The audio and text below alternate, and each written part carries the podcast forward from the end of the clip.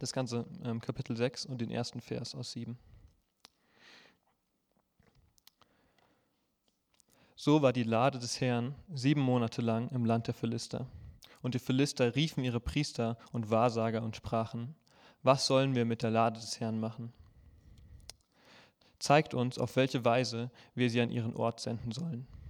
Und sie sprachen, wenn ihr die Lade des Gottes Israels fortsendet, so sollt ihr sie nicht leer fortsenden, sondern ihr müsst ihn, ihm unbedingt ein Schuldopfer entrichten. Dann werdet ihr gesund werden und ihr werdet erfahren, warum seine Hand nicht von euch lässt. Sie aber sprachen, welches ist das Schuldopfer, das wir ihm entrichten sollen? Sie antworteten, fünf goldene Beulen und fünf goldene Mäuse. Nach der Zahl der, der Fürsten der Philister, denn es ist ein und dieselbe Plage über euch alle und eure Fürsten gekommen.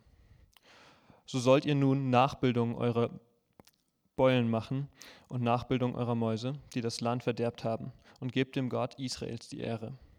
Vielleicht wird eine Hand dann leichter werden, und euch und eurem Gott und eurem Land. Und warum wollt ihr euer Herz verstocken, wie die Ägypter und der Pharao ihr Herz verstockten? Ist es nicht so, als er seine Macht an, ihn, an ihnen erwies, da ließen sie jene ziehen, und so gingen sie fort. So nehmt nun einen neuen Wagen und zwei säugende Kühe, auf die noch nie ein Joch gekommen ist, und spannt die Kühe vor den Wagen und treibt ihre Kälber von ihnen weg nach Hause zurück und nehmt die Lade des Herrn und stellt sie auf den Wagen und legt die goldenen Kleinodien, die, an ihm, die ihr ihm als Schuldopfer gebt, in ein Kästchen an ihre Seite und sendet sie fort und lasst sie gehen. Und gebt acht, wenn sie den Weg hinaufzieht, der zu ihrem Gebiet führt, nach Bet Shemesh, so hat er uns all dies große Übel zugefügt. Wenn nicht, so wissen wir dann, dass nicht seine Hand uns geschlagen hat, sondern dass es uns zufällig geschehen ist. Und die Leute machten es so und nahmen zwei säugende Kühe und spannten sie an einen Wagen und sperrten ihre Kälber zu Hause ein. Und sie hoben die Lade des Herrn auf den Wagen, dazu das Kästchen und den, Go und den goldenen Mäusen und mit den Nachbildungen ihrer Beulen. Da gingen die Kühe, da gingen die Kühe auf den Weg geradeaus auf Bet Shemesh zu. Sie gingen nur auf ein und denselben Straße, auf derselben Straße und brüllten beim Gehen, und sie wichen weder zur rechten noch zur linken. Und die, Fürster, die Fürsten der Philister gingen ihnen nach bis an die Grenze von Bet Shemesh. Und die Bethshemeshiter aber schnitten eben den Weizen im Tal. Als sie nun aufschauten, sahen sie die Lade und freuten sich, sie zu sehen. Der Wagen kam auf den Acker Josuas, den Bethshemitas, und stand dort still. Und es war ein großer Stein dort.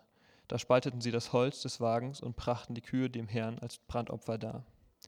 Die Leviten aber hoben die Lade des Herrn herab und das Kästchen, das dabei war, in dem sich die goldenen Kleinodien befanden, und setzten sie auf den großen Stein. An jenem Tag opferten die Leute von Bethschemich dem Herrn Brandopfer und Schlachtopfer. Als aber die fünf Fürsten der Philister das gesehen hatten, kehrten sie am gleichen Tag wieder nach Ekron zurück. Und dies sind die goldenen Beulen, welche die Philister dem Herrn als Schuldopfer gaben. Für Astot eine, für Gaza eine, für Askalon eine, für Gad eine, für Ekron eine und die goldenen Mäuse und der, nach der Zahl aller Städte der Philister unter den fünf Fürsten, von den befestigten Städten bis zu den Dörfern des flachen Landes. Und sie brachten sie bis zu dem großen Stein Abel, auf dem sie die Lade des Herrn niederließen. Er ist auf den Ackern Josuas, des Bethschemitas, bis zu diesem Tag. Und er schlug einige der Bethschemiter, weil sie in die Lade des Herrn geschaut hatten. Und er schlug von dem Volk 70 Mann und 50.000 Mann. Da trug das Volk Leid, weil, das, weil der Herr das Volk mit einem so großen Schlag heimgesucht hatte. Und die Leute von Bethshemesh sprachen, wer kann bestehen vor dem Herrn, diesem heiligen Gott? Und zu wem soll er vor uns hinausziehen? Und sie sandten Boten zu den Bewohnern von Kirat Yarim und ließen ihnen sagen, die Philister haben die Lade des Herrn wiedergebracht. Kommt herab und führt sie zu euch hinauf. So kamen die Leute von Kirat Jeram und holten die Lade des Herrn hinauf und brachten sie in das Haus Abiniabs auf den Hügel. Und sie heiligten seinen Sohn Elisa, damit er die Lade des Herrn hütete. Amen.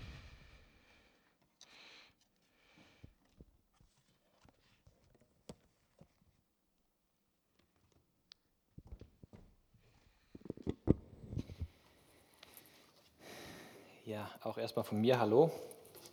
Ähm, Wenn ihr mich nicht kennt, äh, mein Name ist Christian Radke. Ähm, genau, jetzt wisst ihr es. Ja, ein äh, langer Text. Ähm, ich möchte eine Stelle schon mal am Anfang wiederholen, aus Vers 20. Wer kann bestehen vor dem Herrn, diesem heiligen Gott?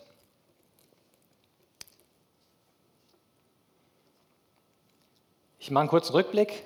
Ähm, wir haben in 1 Samuel aufgehört vor äh, Weihnachten war das. Ne? Hm? Sieben Wochen, okay, sieben Wochen dazwischen, genau. Ähm, ist schon ein bisschen her, sieben, sieben, Wochen wirklich. Das passt ja fast. Die äh, Lade sieben Monate bei den Philistern gewesen. Ganz okay. Ähm, genau, also ähm, die Israeliten, die waren im Krieg mit den Philistern. Eigentlich sind die immer im Krieg mit den Philistern und äh, haben verloren. Und äh, dann haben sie sich gesagt, okay, ähm, wir haben verloren, das nächste Mal nehmen wir äh, die Bundeslade äh, unseres Gottes mit auf das Schlachtfeld und dann äh, wird alles gut gehen. Ich muss dazu sagen, sie haben Gott vorher nicht gefragt, sondern sie haben einfach diese Bundeslade ähm, mitgenommen aufs Schlachtfeld und die Schlacht ging los und ähm, Gott hat Israel äh, vernichtend geschlagen durch die Philister. Die Philister haben gewonnen und haben noch mehr Israeliten getötet und haben die Bundeslade mitgenommen in ihr Land. Ähm, genau, und dort ähm, haben sie es zunächst ähm, im Tempel ihres eigenen Gottes aufgestellt. Und äh, der ist irgendwie jeden Morgen dann umgefallen gewesen und äh, lag auf dem Boden und sie haben ihn wieder aufgestellt. Und am nächsten Morgen war er wieder umgefallen. Und ähm, dann hat Gott diesem Ort, wo sie zuerst waren, Plagen geschickt. Ähm, die werden nachher nochmal darauf zu sprechen kommen, auf Geschwüre und Mäuse. Und dann haben sie sie in den nächsten Ort geschickt und in den nächsten Ort geschickt und in den nächsten Ort geschickt, bis die Philister irgendwann genug hatten und gesagt haben, die Lade äh, können wir nicht hier behalten. Und jetzt sind wir genau an dem Abschnitt in ähm, Kapitel 6, wo die Philister überlegen, wie geht es weiter. Und ähm, sie holen sich ähm, Rat von ihren Götzenpriestern und Wahrsagern und ähm, fragen letztendlich, ja, wie können wir diese, diese Bundeslade loswerden? Ja, sie fragen gar nicht, was sollen wir machen, sondern eigentlich, wie können wir sie loswerden? Und ähm, ich finde es, habe ich letztes Mal auch schon gesagt, beim Kapitel 5, ich finde es sehr spannend, dass es so genau beschrieben wird, diese Zeit in, im Land der Philister, wie das Ganze sich da abspielt. Ähm, und deswegen denke ich, ist es auch wichtig, weil es gerade so genau beschrieben wird. Und ähm, wir sehen dann in den Versen 3 bis 6 eigentlich was ähm, recht Erstaunliches. Und zwar, dass die Philister irgendwie checken, dass sie eine Schuld irgendwie begangen haben gegenüber dem Gott der Israeliten. Sie erkennen, dass sie eine Versöhnung brauchen für ihre Schuld äh, in irgendeiner Art und Weise und fragen dann eben diese Wahrsager und Götzenpriester, was können wir da machen? Und was sie auch erkennen, was auch erstaunlich ist, dass sie in irgendeiner Weise den Gott Israels ehren müssen. Das sagen sie in ähm, Vers 6, damit es äh, zu seiner Ehre, zu Gottes Ehre. Und deswegen ähm, sagen dann diese Wahrsager und Götzenpriester, dass sie eben ähm, Opfergaben mitschicken sollen. Und das sind schon recht merkwürdige Opfergaben, goldene Geschwüre und goldene Mäuse. Also ob das jetzt so, weiß nicht, jemanden besänftigen würde, ähm, äh, unter uns Menschen schon nicht, ähm, aber auf jeden Fall wollen sie das als Opfergabe mitgeben. Und natürlich hat das Bezug auf das, was passiert ist, weil sie eben mit, mit äh, Beulen und mit Geschwüren von Gott ähm, geschlagen worden sind und Mäuse da waren, die alles zerfressen haben. Ähm, deswegen wollen sie das eben diesem Gott als Opfer mitgeben. Was natürlich klar ist, dass das überhaupt nicht dem entspricht, äh, wie Gott sich Schuldopfer vorstellt. Gott hat in äh, Mose ganz klar gesagt, wie das, wie das ablaufen soll, wie Schuldopfer aussehen. Und ähm, das entspricht natürlich nicht dem, was die Philister hier in diesem Wagen mitschicken. Und dann geht es weiter, dass die Philister sich einen Test ausdenken, ähm, ob jetzt nun wirklich diese ganzen Plagen und so weiter, was da passiert ist, ob das wirklich von einem Gott war oder ob es nicht doch irgendwie nur Zufall war. Ähm, ihr habt das vielleicht so ein bisschen mitgekriegt, sie haben dann ähm, so einen Wagen gebaut und zwei Kühe davor gespannt, die ähm, gerade eben erst Kälber gekriegt haben. Und normalerweise ist es so, dass diese, diese Mutterkühe immer zurück zu ihren Kälbern gehen. Die gehen nicht ohne die Kälber weg. Die gehen, also das geht überhaupt nicht. Also steht ähm, in, in, in, einem, in, einem, Kommentar, habe ich gelesen, dass ähm, dadurch sogar ähm, Kühe so dazu gebracht wurden, über einen reißenden Fluss zu laufen, dem man die Kälber vorgetragen hat. Dann sind die Mutterkühe hinterher und so konnte man dann eine Herde auch mal über einen Fluss rüberkriegen, wo sie normalerweise nicht durchgelaufen wären. Also, sie haben diese Mutterkühe, die gerade Kälber bekommen haben, die spannen sie vor den Wagen und die Kälber behalten sie aber zurück. Der normale Gang der Dinge wäre natürlich, dass diese Kühe in keinster Weise in irgendeine Richtung von diesen Kälbern weglaufen.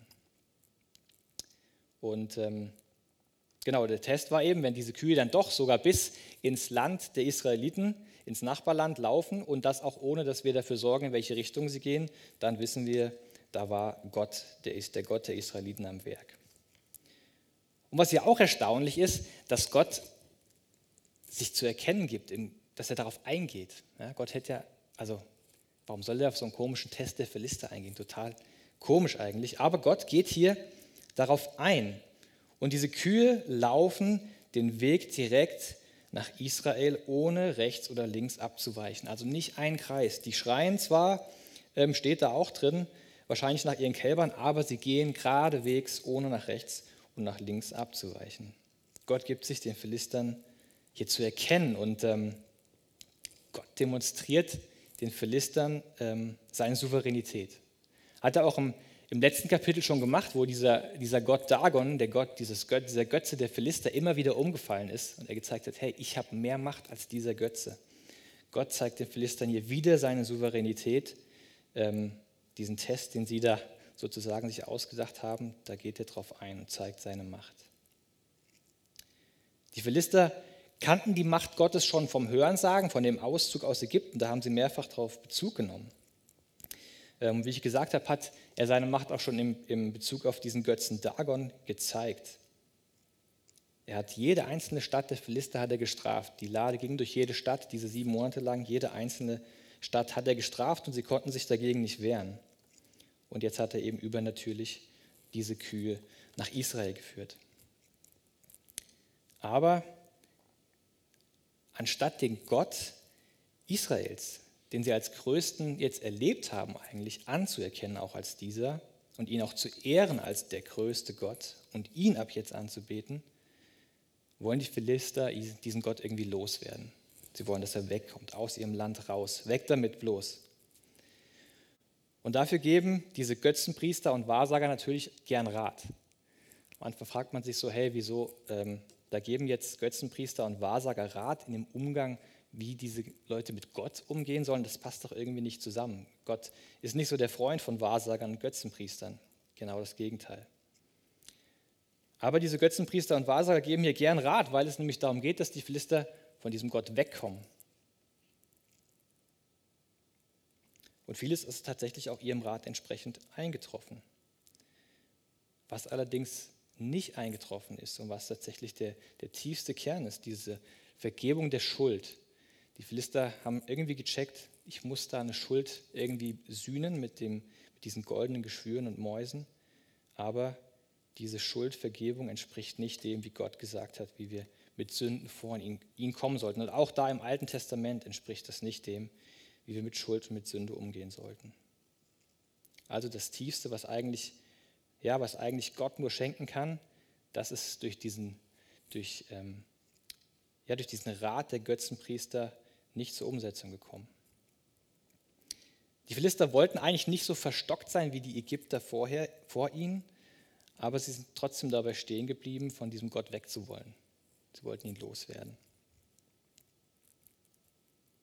Ich weiß nicht, ob wie es in deinem Leben aussieht, hat Gott in deinem Leben seine Macht schon mal ganz deutlich demonstriert. Vielleicht auch mehrfach. Ähm, dann sei nicht wie die Philister, sondern sei konsequent und wende dich diesem wahren Gott zu. Geh nicht weg von ihm. Guck nicht, dass er weg von dir kommt, sondern wende dich ihm zu. Die Bibel sagt, wenn wir ihn suchen, dann wird Gott sich von uns finden lassen. Und auch wenn Jesus sagt, wenn jemand meine Stimme hört, wenn er erlebt, was ich in seinem Leben tue, dann steht hier, wenn jemand meine Stimme hört und die Tür auftut, dann, ähm, und mich als Herrn anerkennt, bei dem werde ich einkehren und sein Leben von Grund auf erneuern, verändern. Vielleicht hat Gott dir in deinem Leben auch wie den Philistern hier Schuld aufgezeigt, wo du klar weißt, ja, das ist eigentlich nicht richtig, das ist nicht richtig, was ich mache, das ist nicht richtig, wie ich mich in der und der Situation verhalten habe oder weiterhin verhalte. Und dann such dir nicht wie die Philister einen eigenen Weg der Versöhnung. Auch nicht wir als Kinder Gottes, die seine ähm, Rettung erfahren haben. Lasst uns nicht einen eigenen Weg der Versöhnung irgendwie suchen. Ich weiß nicht, ob ihr das kennt, wenn man vielleicht irgendwas getan hat, was man schon immer wieder falsch gemacht hat. Und irgendwann sagt man, hey, ich, eigentlich kann ich nicht mehr zu Gott kommen, ich muss das irgendwie selbst auf die Reihe kriegen. Ich muss vielleicht doch irgendwie mich selbst, ich weiß nicht, ich muss mir doch irgendwelche Strafen auferlegen, damit ich mich wieder trauen kann in Gottesdienst, damit ich mich wieder trauen kann zum Gebet, damit ich mich wieder trauen kann an die Bibel. Lasst uns darauf achten, dass wir nicht irgendwelche eigenen Wiedergutmachungen ähm, uns ausdenken und die leben, sondern eben, wenn wir, so die Bibel sagt, wenn wir unsere Sünde bekennen, so ist Gott treu und gerecht, dass er uns die Sünde vergibt. Bekennen und dann vergibt er uns die Sünde. Und jetzt sind wir so quasi mit diesem Abschnitt Philister vorbei. Die Lade war äh, bei den Philistern und jetzt ist sie über die Grenze zu den Israeliten. Ähm, da kommen wir jetzt in den nächsten Abschnitt, wo die Lade jetzt eben nach Israel reinkommt. Und irgendwie ist auf einmal ein ganz anderes Bild. Die Philister wollen diese Lade loswerden und irgendwie möglichst, dass das weg ist von ihnen. Und jetzt kommt diese Bundeslade, kommt nach Israel. Und die Reaktion der Leute da in Beth-Shemesh ist, dass sie große Freude haben. Sie freuen sich auf einmal, da kommt diese Lade Gottes zurück.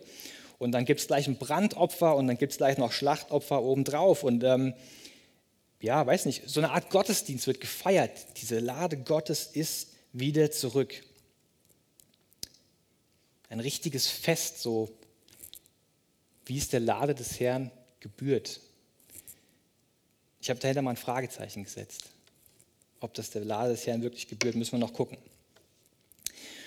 Also dieses Freudenfest und dann gibt es wieder so einen Schwenk zurück zu den Philistern in den nächsten Versen. Ähm, die Philister gucken sich das alles an, drehen sich um und gehen weg. Wieder weg von der Lade des Herrn oder weiter weg von der Lade des Herrn. Und ähm, es wird nochmal dieses merkwürdige Schuldopfer der Philister beschrieben, also wiederholt, eigentlich im gleichen Wortlaut fast. Und wir haben diese zwei krassen Gegensätze hier irgendwie. Israel freut sich über diese Rückkehr der Lade und die Philister freuen sich, dass sie diese Lade endlich los sind. Weg damit, weg davon und sie gehen wieder zurück. Aber gerade in dieser Wiederholung ähm, dieses Schuldopfers der Philister wird ähm, ein weiterer gravierender Unterschied deutlich. Die Philister, die haben erkannt, in welcher Form auch immer, dass sie schuldig sind vor diesem Gott Israels. Und sie haben erkannt, dass sie diesem Gott Israels Ehre erweisen müssen. Bei Israel ist hier in dem Abschnitt überhaupt kein Schuldbewusstsein zu erkennen. Und auch keine Ehrfurcht vor Gott.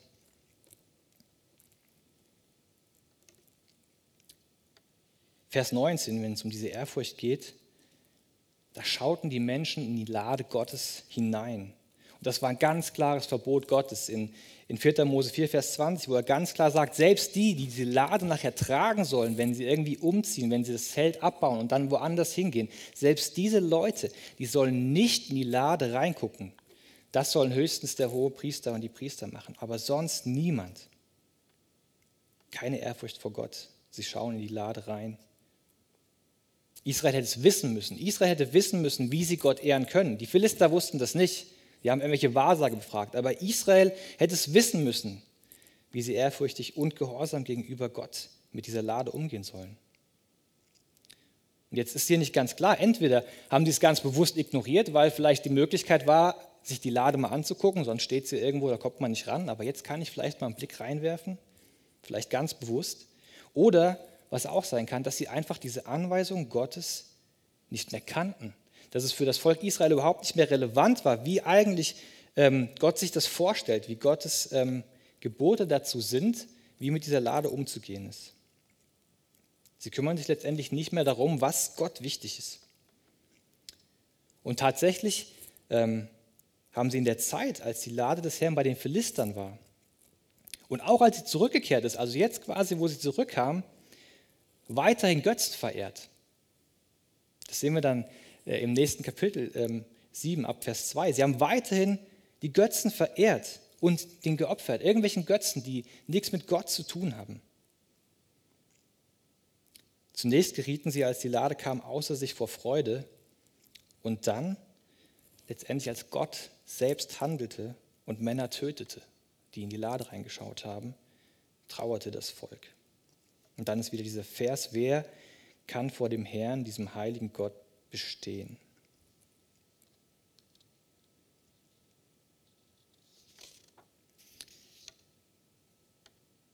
Sie haben letztendlich wieder einmal erfahren, die Israeliten, was es heißt, in der Gegenwart dieses heiligen Gottes zu stehen. Und plötzlich ist die Reaktion nicht mehr die Freude, dass diese Lade zurück ist, sondern plötzlich ist die Reaktion genauso wie bei den Philistern. Die, Leute aus Bethshemesh wollen diese Lade loswerden. Wo können wir die hinschicken? Sie fragen die nächsten äh, Nachbarn an, könnt ihr die zu euch nehmen? Holt sie ab. Sie muss weg von uns. Die Frage ist letztendlich aber auch, wo, worüber haben sich überhaupt diese Bewohner von Bet Shemesh so gefreut, als die Lade zurückkam? Darüber, dass sie wieder in der Gegenwart des heiligen Gottes waren? Scheint ja eigentlich nicht so, weil da, wo sie wissen, wie die, diese Gegenwart des heiligen Gottes aussieht, da wollen sie die Lade loswerden. Es ist hier in dem ganzen Abschnitt nirgends erkennbar, dass es bei Israel irgendein Umdenken gab. Von der Zeit, wo sie diese Bundeslade einfach mit aufs Schlachtfeld genommen hatten, letztendlich sogar von der Zeit, wo sie angefangen haben, Götzen zu opfern, bis hin, dass diese Bundeslade wieder zurückgekommen ist. Es ist nirgendwo zu sehen, dass ein Umdenken stattgefunden hat. Und für sie war diese Bundeslade eher so eine Art Glücksbringer. Ähm, und Gott selbst auch. Sei es auf dem Schlachtfeld in Kapitel 5 gewesen oder jetzt, wo diese Bundeslade wieder zurückkommt. Yes, ähm, der Glücksbringer Bundeslade ist wieder bei uns. Und deswegen konnten sie auch einfach weiter den anderen Götzen opfern, weil ähm, die Bundeslade ja nur irgendwie so ein weiteres Stück Glück war. Ähm, und, und man kann auch noch ein weiteres Stück Glück bei den anderen Götzen kriegen. Jedem Götzen ein bisschen opfern, dann ist jeder Götze irgendwie, jeder Gott irgendwie ein bisschen uns wohlgesonnen. Letztendlich wie das die ganzen Völker außenrum gemacht haben. So wie es die Philister gemacht haben. Dem einen Gott ein bisschen Schuldopfer, dem Gott trotzdem weiter Schuldopfer aber Gottes Heiligkeit letztendlich und sein Anspruch, dass keine anderen Götter neben ihm Platz haben dürfen, den haben die Israeliten hier völlig ignoriert.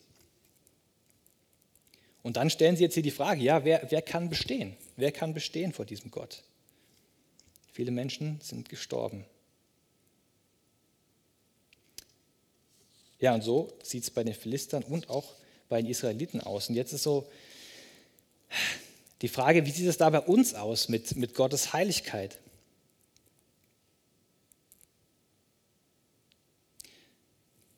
Wir sehen Gott gerne als Vater, als Bruder, als Freund, Ratgeber, Friedefürst. Und das ist richtig. Das ist alles grundbiblisch und wichtig und richtig. Wie ist es aber mit seiner Heiligkeit? Wie ist es damit, dass er der allmächtige Gott ist? Wie ist es damit, dass er der höchste Name ist? Wir reden gern von Gnade und wir singen gern Loblieder. Wir freuen uns gern an Gott und an dem, was er gemacht hat. Wir freuen uns darüber, ähm, dass wir ihm ganz persönlich auch begegnen können. Und genau das ist auch richtig so. Und es ist wichtig und es steht in der Bibel drin. Es ist richtig. Aber wie sieht es aus mit Ehrfurcht vor ihm? Wie sieht es aus mit Gehorsam Gott gegenüber? Wie sieht es aus mit Schuldbekenntnis und mit Buße? Wie sieht es damit aus, ihn von ganzem Herzen, wie es in der Bibel steht, mit ganzer Hingabe und mit aller Kraft und mit dem ganzen Verstand zu lieben, mit allem, was wir haben? Wollen wir überhaupt wissen, was Gott wichtig ist in jedem Bereich unseres Lebens? und wie er will, dass wir ihm zur Ehre leben? Oder leben wir vielleicht auch vor allem nach einer falschen Interpretation von dem relativ bekannten Vers in 1. Korinther 6, Vers 12. Alles ist mir erlaubt, aber nicht alles ist gut. Also letztendlich alles ist mir erlaubt, ich mache letztendlich, was ich will. Vielleicht sind manche Sachen nicht gut, aber ich mache, was ich will. Das ist nicht die richtige Interpretation von dem Vers in 1. Korinther. Gottes Heiligkeit letztendlich ist genau die gleiche damals beim Volk Israel, zur Zeit Jesu, als er auf dieser Welt war, zur Zeit der ersten Christen und auch heute. Wir haben es im Lied auch vorhin gehört, er ist derselbe, gestern, heute und morgen. Es ist derselbe Gott, er hat dieselbe Heiligkeit. Es ändert sich nichts, es hat sich nichts geändert in seiner Heiligkeit. Und es wird sich auch nichts ändern in der Heiligkeit Gottes. Es ist auch kein Phänomen des Alten Testamentes, diese Sachen, die wir jetzt hier gelesen haben gerade. Ihr kennt mit Sicherheit die Geschichte aus Apostelgeschichte, wo Hananias und Sapphira ähm, ja, letztendlich über eine Spende die Gemeinde anlügen. Und das ist, ja, das ist schon nach der Zeit, wo, wo Jesus gestorben ist und auferstanden ist und, und die Gemeinde gegründet worden ist und Kinder Gottes da sind, die jetzt Gott anlügen und auf einmal, bab, bab, beide mit einem Schlag sind tot. Hananias und Sapphira. Oder wenn wir vielleicht ganz hinten lesen, in der Offenbarung. Johannes, ähm, selbst ein Kind Gottes, gerettetes Kind Gottes, ein Apostel Jesu Christi, einer, der ähm, Jesus kannte, bevor er, also als er auf der Welt war, bevor er gestorben war, der Jesus kannte als den Auferstandenen, der mit ihm alles erlebt hat hier in dieser Zeit, was wir in der Bibel lesen können.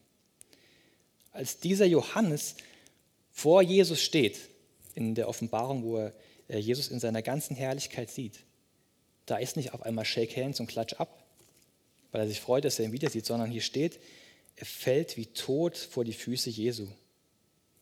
Bam. Und da war eine Beziehung da, eine ganz intensive, eine ganz intime Beziehung. Aber diese Heiligkeit Gottes und diese Heiligkeit auch von Jesus hat sich nicht geändert. Er fällt wie tot um. Und Jesus muss ihn erst wieder aufrichten, damit er stehen kann.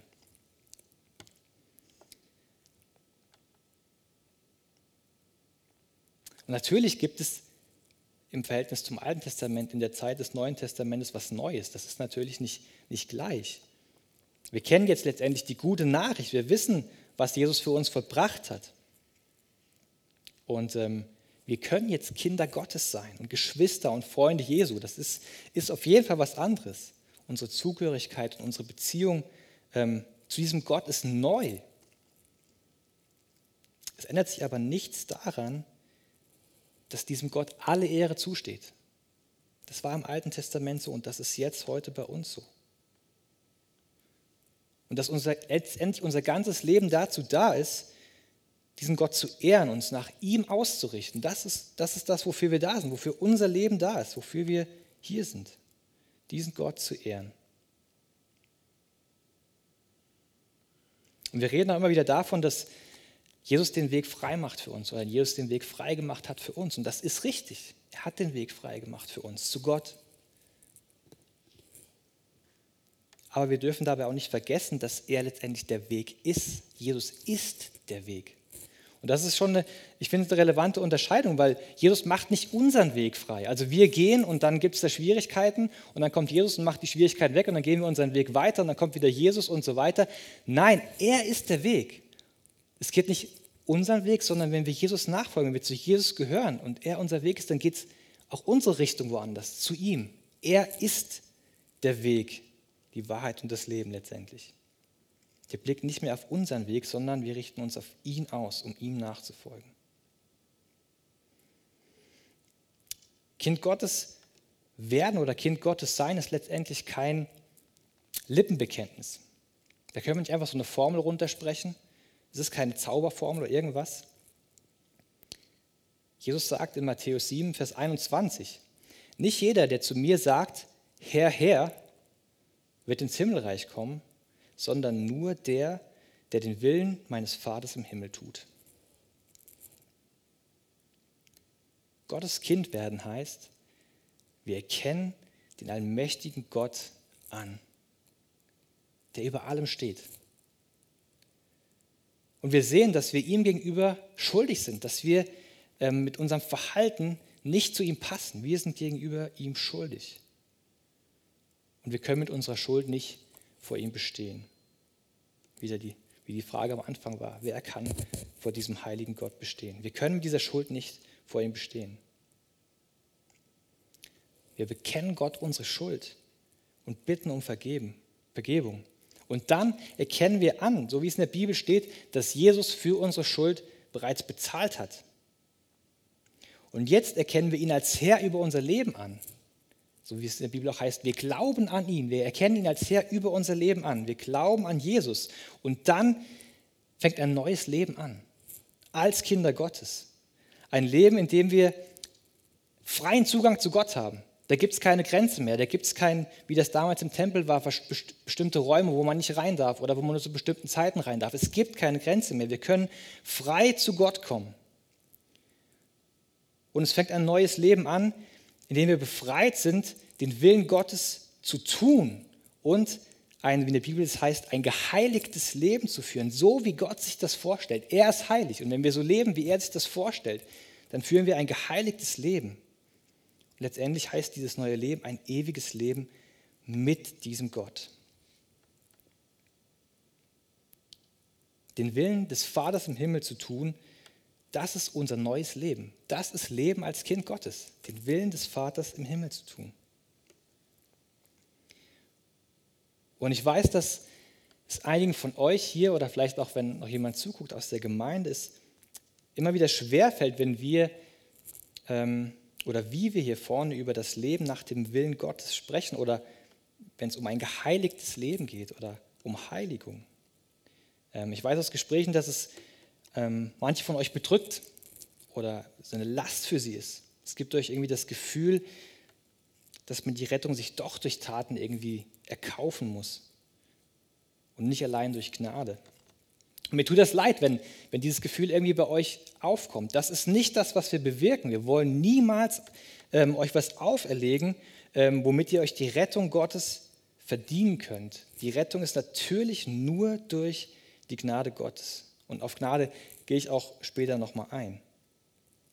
Aber letztendlich, wie, wie es Jesus wiederholt sagt, wir sind Kinder Gottes, wenn wir den Willen des Vaters tun. Das sagt er nicht nur an dieser einen Stelle, sondern das sagt er ganz oft. Und er sagt das auch krass. Er sagt, wenn ihr mich liebt, dann tut ihr den Willen meines Vaters. Wenn ihr den Willen meines Vaters nicht tut, dann liebt er mich nicht. Da ist Jesus ganz klar. Wir wollen euch nicht bedrücken oder belasten, ähm, sondern wir wollen letztendlich nicht, dass, dass einer von euch, einer von uns hier aus der Gemeinde, dass wir irgendwann wie Israel vor diesem heiligen Gott stehen, ähm, ohne Ehrfurcht. Oder dass wir wie Israel irgendwann sagen müssen, ups, ich habe gar nicht gewusst, was dieser Gott eigentlich will. Jetzt habe ich doch in die Bundeslade reingeguckt. Hm. Wir wollen euch ermutigen, und da fasse ich mich auch mit ein, ich brauche diese Ermutigung und auch diese Ermahnung auch. Wir wollen euch und uns ermutigen und ermahnen, in dieser Freiheit zu leben und Gottes Willen zu suchen und danach zu handeln. Er ist es würdig, dass wir mit unserem ganzen Sein uns nach ihm ausrichten. Das ist Gott, das ist seine Heiligkeit. Und dazu will ich auf ein paar praktische Punkte eingehen. Ähm, das erste ist Bibellesen und Beten. Und äh, ja, ich hoffe, dass ihr hört weiter zu. So, es ist so das Klischee von der Predigt vielleicht, äh, da kommt dann immer Bibellesen und Beten, mehr Bibellesen, mehr Beten. Ähm, aber ich meine es ganz ernst. Ich meine es ganz ernst. Ähm, die Israeliten haben, wie gesagt, entweder bewusst dagegen gehandelt oder sie wussten einfach nicht mehr, was Gott wollte, weil sie nicht mehr auf Gottes Wort gehört haben, gar nicht mehr. In Hebräer 4, Vers 12, finde ich, steht es ganz, ganz gut. Denn eines müssen wir wissen. Gottes Wort ist lebendig und voller Kraft. Das schärfste, beidseitig geschliffene Schwert ist nicht so scharf wie dieses Wort, das Seele und Geist und Mark und Bein durchdringt und sich als Richter unserer geheimsten Wünsche und Gedanken erweist. Gott zeigt uns in seinem Wort in der Bibel seinen Willen. Das ist das, wie wir nach dem Willen Gottes auch letztendlich nur leben können, wenn wir seinen Willen kennen. Und im Gebet können wir alles vor Gott bringen, mit allen Dingen. Wir können die Dinge, die wir nicht verstehen, vor Gott bringen. Wir können die Dinge, die uns Fragen uns aufwerfen, können wir vor Gott bringen. Wir können vor Gott bringen, dass wir Hilfe brauchen in den Dingen, um das zu machen. Wir können das alles vor Gott bringen und Gott, mit Gott darüber ähm, Reden, wir brauchen das Bibellesen und wir brauchen das Gebet, ähm, um den Willen Gottes überhaupt leben zu können.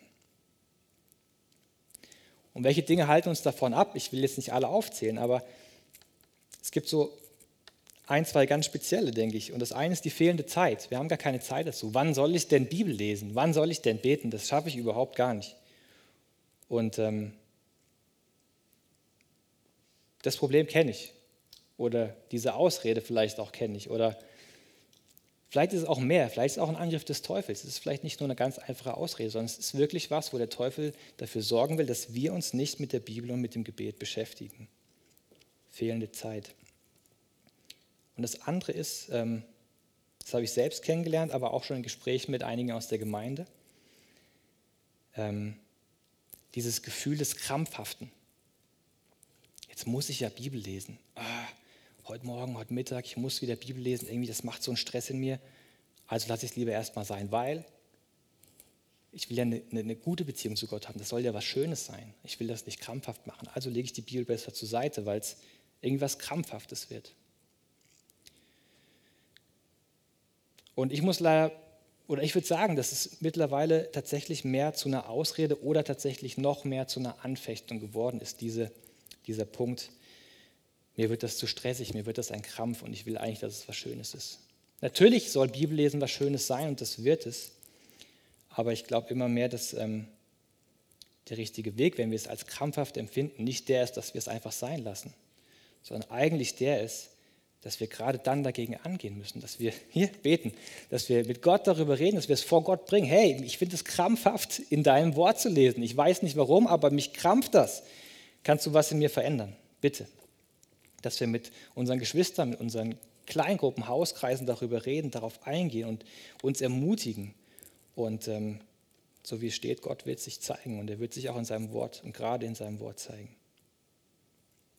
Lasst uns jede Frage unseres Lebens nach dem, Gott, nach dem Willen Gottes ausrichten und gucken, was wir in seinem Wort finden. Und als nächstes die Gemeinde. Wir haben schon mehrere Reihen auch oder, oder Themen dazu gehabt, was Gemeinde ausmacht, wie wichtig Gemeinde ist, wie, wie viel Gott in seinem Wort von Gemeinde spricht. Und ich möchte euch da auch zu ermutigen und ermahnen, Teil immer mehr dieser Gemeinde zu sein und auch den Treffen, die wir haben, Mittwoch, Sonntags, Sonntags, Nachmittags, dazu zu kommen. Letztendlich, um Gottes Willen zu erfahren. Und auch um, diesen, um gemeinsam darum zu ringen, was ist Gottes Wille in verschiedenen Situationen, auch in der Situation, in der wir jetzt stecken. Und ähm, um auch, wie wir es heute auch gemacht haben, gemeinsam Gott nach seinem Willen zu ehren, zu loben, auch mit Liedern, mit Gebet, um ihn mit unseren Gaben zu ehren. Wir haben, in der Bibel steht, jeder von uns hat Gaben für die Gemeinde, um die Gemeinde aufzubauen, um Gott damit zu ehren. Dafür sollen wir zusammenkommen, ihn zu ehren. Und wo wir mit ihnen auch ehren, indem wir die Geschwister dazu ermutigen, indem wir die Geschwister dazu auferbauen, dass sie Gott anbeten. Und indem wir uns natürlich auch ermutigen lassen. Ähm, diese Ermutigung brauchen wir. Ich brauche sie immer wieder. Und ich möchte euch auch wieder die Kleingruppen, Hauskreise, ähm, ja, nutzt das, nutzt die Zeit zusammen. Und meistens ist es so einmal in der Woche wahrscheinlich wenn wir in die Bibel gucken, wahrscheinlich wäre es besser, wenn wir viel mehr uns miteinander in, in, Kontakt sind, um wirklich konkret zu werden, um nicht nur das Wort Gottes und seinen Willen zu hören und zu kennen, sondern um konkret zu werden, das auch zu leben. Das sagt Jesus auch ganz oft. Ne? Wer den Willen meines Vaters tut ähm, oder wer mein Wort hört und tut, der ist klug. Wir müssen lernen, das zu tun. Also hören und wissen den Willen Gottes und dann in den kleinen Gruppen ganz konkret lernen, das zu tun. Das sind so die praktischen Sachen für heute. Das sind alles wahrscheinlich so ein bisschen olle Kamellen, aber die sollen wieder neu mit Leben gefüllt werden. Und das möchte ich in meinem Leben lernen. Und ich möchte euch dazu ermutigen und auch ermahnen, das wieder neu mit Leben zu füllen, damit wir ja, diesen heiligen Gott ehren.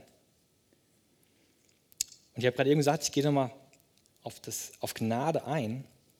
Und letztendlich muss man sagen, natürlich, all das können wir nicht ohne Gnade irgendwelche Taten aus uns hervorbringen, das geht nicht. Wir können das nicht ohne Gnade. Ohne Gnade könnten wir nicht einen einzigen Schritt auf diesen großen Gott zumachen, weil wir überhaupt nicht dazu fähig sind. Allein, dass wir überhaupt darüber nachdenken können, wie, wie können wir uns Gott nähern, das ist Gnade Gottes. Und auch in dieser Geschichte, die wir hier im 1. Samuel lesen, ist ganz groß Gnade zu erkennen. Gott bringt diese Lade nach Israel zurück, wie ich schon gesagt habe, zu dem Zeitpunkt, als Israel sich überhaupt nicht um Gott geschert hat. Sie haben weiter Götzen angebetet. Sie haben, da gab es keine Umkehr, gar nichts. Zu einem Zeitpunkt, als Israel nichts von Gott wissen wollte, hat Gott diese Lade wieder zurückgebracht nach Israel. Und ich weiß nicht, ob euch das vielleicht so ein bisschen bekannt vorkommt. In Römer 5, Vers 8 steht drin, Gott hingegen beweist uns seine Liebe gerade dadurch, dass Christus für uns starb, als wir noch Sünder waren. Diese Gnade Gottes ist das, was der erste Schritt ist. Gott ist für uns gestorben, als wir noch gar nichts von ihm wissen wollten. Aber es ist wichtig, dass wir, dass wir auch, auch immer wieder lernen, dass uns bewusst ist, das gehört zusammen. Das ist kein, äh, wir machen nicht die Reformation rückgängig, sondern das gehört zusammen. Und auch ähm, damals bei Luther war das ganz klar, dass es zusammengehört. Ehrfurcht vor Gott und Liebe zu Gott, das geht zusammen. Ehrfürchtig und in Liebe vor diesem Gott. Gnade und Gerechtigkeit, das gehört zusammen. Das ist beides Gott. Vater, Bruder, Freund und der heilige Gott, der heilige Gott, das gehört zusammen. Und ich glaube, so in unserer Zeit müssen wir vor allen Dingen uns wieder daran erinnern, dass dieser Gott heilig ist.